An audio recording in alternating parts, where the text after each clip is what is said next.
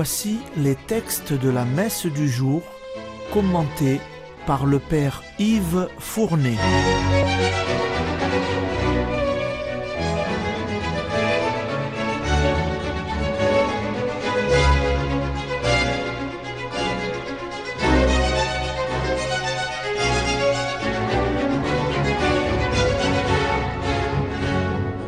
Bonjour, chers auditeurs et auditrices de Radio Maria. Aujourd'hui, c'est le quatrième dimanche du temps ordinaire dans l'année de Saint Marc. Aujourd'hui, dans l'Évangile, nous allons voir l'autorité de Jésus grandir de plus en plus. Les foules vont être étonnées et elles vont s'interroger.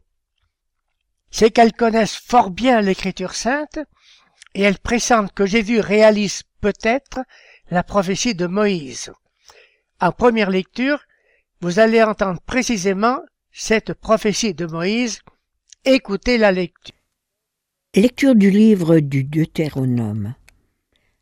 Moïse disait au peuple Au milieu de vous, parmi vos frères, le Seigneur votre Dieu fera se lever un prophète comme moi, et vous l'écouterez. C'est bien ce que vous avez demandé au Seigneur votre Dieu au mont Horeb, le jour de l'assemblée, quand vous disiez Je ne veux plus entendre la voix du Seigneur mon Dieu, je ne veux plus voir cette grande flamme, je ne veux pas mourir. Et le Seigneur me dit alors Ils ont bien fait de dire cela. Je ferai se lever au milieu de leurs frères un prophète comme toi. Je mettrai dans sa bouche mes paroles, et il leur, dira tout ce que je lui prescrirai. Si quelqu'un n'écoute pas les paroles que ce prophète prononcera en mon nom, moi-même je lui en demanderai compte. Mais un prophète qui aurait la présomption de dire en mon nom une parole que je ne lui aurais pas prescrite, ou qui parlerait au nom d'autres dieux, ce prophète-là mourra.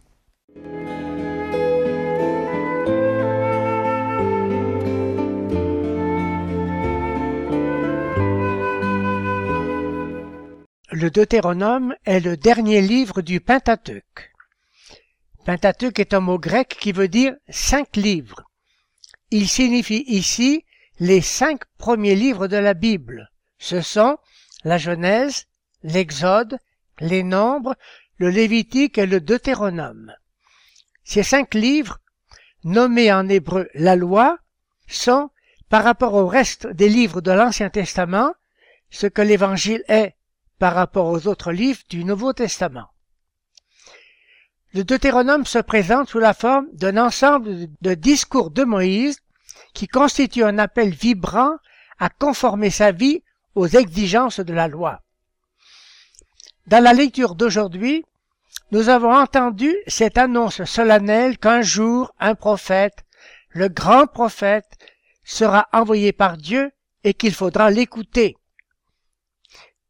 Et vous avez aussi remarqué que Moïse a expliqué la fonction d'un prophète, être la voix par laquelle Dieu parle aux hommes, car, a dit Moïse, on ne peut entendre directement la voix de Dieu sans mourir. C'est là une façon remarquable d'exprimer la transcendance de Dieu. Et Jésus, par ses paroles et ses miracles, fera s'interroger ses auditeurs ainsi, n'est-il pas le grand prophète annoncé par Moïse? C'est maintenant l'épître. Dans la suite de sa première lettre aux Corinthiens, Saint Paul va continuer à orienter les chrétiens vers un au-delà de la vie terrestre en proclamant la valeur de la virginité qui permet de se consacrer entièrement à Dieu. Écoutez l'épître. Lecture de la première lettre de Saint Paul apôtre aux Corinthiens. Frères, j'aimerais vous voir libre de tout souci. Celui qui n'est pas marié a le souci des affaires du Seigneur, il cherche comment plaire au Seigneur. Celui qui est marié a le souci des affaires de ce monde. Il cherche comment plaire à sa femme et il se trouve divisé. La femme sans mari, ou celle qui reste vierge, a le souci des affaires du Seigneur afin d'être sanctifiée dans son corps et son esprit. Celle qui est mariée a le souci des affaires de ce monde. Elle cherche comment plaire à son mari. C'est dans votre intérêt que je dis cela. Ce n'est pas pour vous tendre un piège, mais pour vous proposer ce qui est bien, afin que vous soyez attachés au Seigneur sans partage.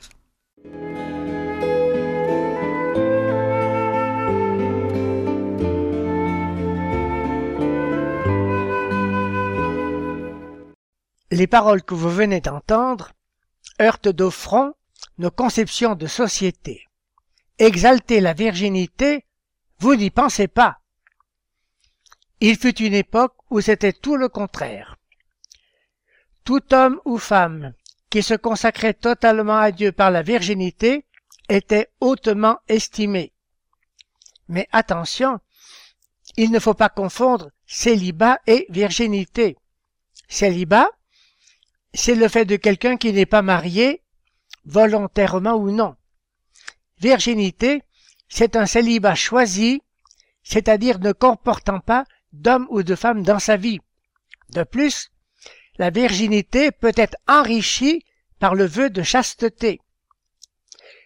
Vous avez entendu Saint Paul exalter la virginité comme étant le meilleur état pour appartenir totalement au Seigneur. Mais plus loin dans sa lettre que ce que nous avons lu aujourd'hui, il reconnaît la valeur de l'état de mariage et il le recommande. Mais un mariage où l'union conjugale est vécue dans la fidélité, sans cacher néanmoins les difficultés de cet état de vie, vous l'avez entendu. Pour nous, catholiques du XXIe siècle, nous devons tenir en haute estime l'état de virginité dans l'Église en particulier celui de nos prêtres. Et nous ne devons pas leur rendre la vie difficile par des idées non chrétiennes. Ayez leur célibat vécu dans la virginité en grande estime. Aimez vos prêtres. C'est maintenant l'Évangile. La première lecture doit rester présente à notre esprit dans l'écoute de l'Évangile d'aujourd'hui. Qu'allons-nous apprendre? Des foules étonnées, un enseignement nouveau, les esprits mauvais maîtrisés et l'étonnante profession de foi de ces derniers, écoutez l'Évangile.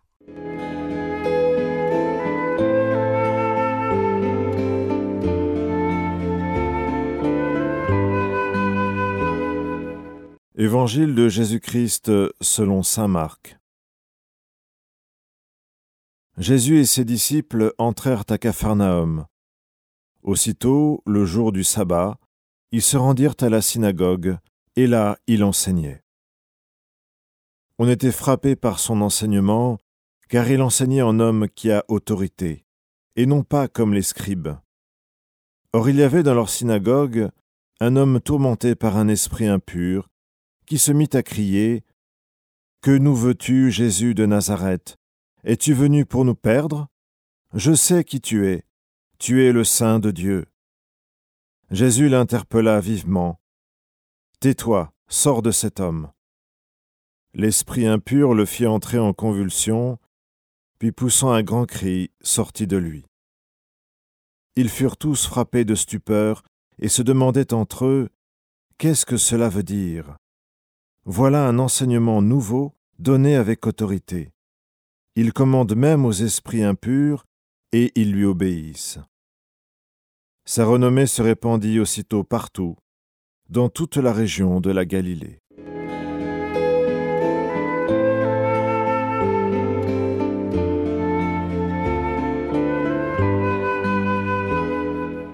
Jésus vient de quitter Nazareth et de s'établir à Capharnaüm. Au premier sabbat qui vient, Jésus se rend à la synagogue. Et Saint Marc nous dit, là, il enseignait. Sa réputation l'avait précédé, et c'est pourquoi on lui donne la parole. On l'écoute. Comme son enseignement est nouveau, Il n'accumule pas citation sur citation de l'écriture comme le font les scribes. Il parle avec autorité, c'est-à-dire que ce qu'il dit vient de lui-même, avec une force étonnante, et les foules en sont frappées. Il y a si longtemps qu'il n'y a plus de prophète en Israël. Dieu aurait-il visité son peuple?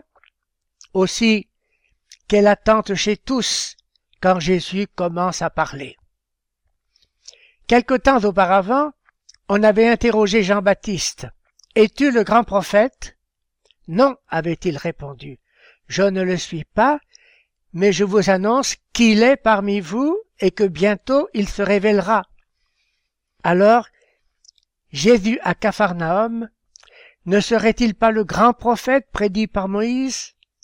Serait-ce possible? Quelle joie Et voilà que même les esprits mauvais s'en mêlent. Je sais fort bien qui tu es. Tu es le Saint, le Saint de Dieu. Et tous entendent leur étonnante profession de foi. Mais Jésus leur impose le silence. Et nous savons pourquoi. Néanmoins, et saint Marc le note, sa renommée se répandit dans toute la Galilée. Rappelez-vous maintenant le titre de l'évangile selon saint Marc. Bonne nouvelle de Jésus-Christ, le Fils de Dieu. En terminant, prions par la très courte prière d'ouverture de ce quatrième dimanche.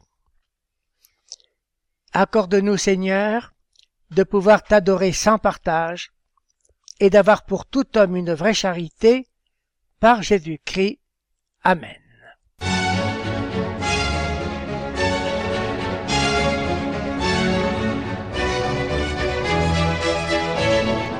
Vous venez d'entendre les textes commentés par le Père Yves Fournet.